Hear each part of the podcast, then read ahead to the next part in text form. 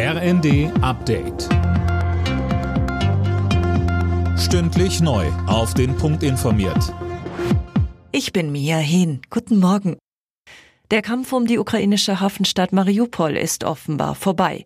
Die russische Armee meldet, die letzten 531 Kämpfer hätten sich ergeben. Bereits vorher hatte die ukrainische Militärführung angeordnet, dass die letzten Kämpfer, die noch im Azov-Stahlwerk ausharren, die Verteidigung der Stadt aufgeben sollen. Das haben sie laut russischer Armee nun auch getan. Sie spricht von der vollständigen Befreiung des Azov-Stahlwerks. Finnland bekommt ab sofort keine Gaslieferungen aus Russland mehr. Der Energiekonzern Gazprom erklärte, die Lieferungen seien nicht fristgerecht bezahlt worden.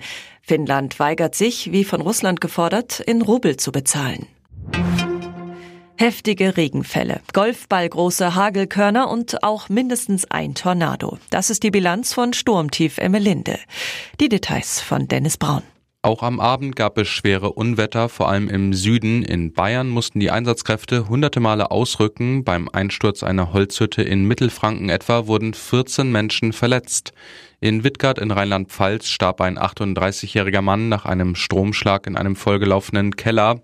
In Paderborn sind durch einen Tornado gestern über 40 Menschen verletzt worden. Der verursachte Schaden geht in die Millionen. Fußballfans in ganz Deutschland blicken heute Abend nach Berlin. Dort steigt dann das Finale um den DFB-Pokal zwischen dem SC Freiburg und RB Leipzig. Mehr von Dirk Justus. Für beide Teams wäre es der erste große Titel. Für die Leipziger ist es allerdings schon der dritte Anlauf. Zweimal hatten sie bereits ein Pokalfinale verloren. Für die Freiburger hingegen ist es die Endspielpremiere.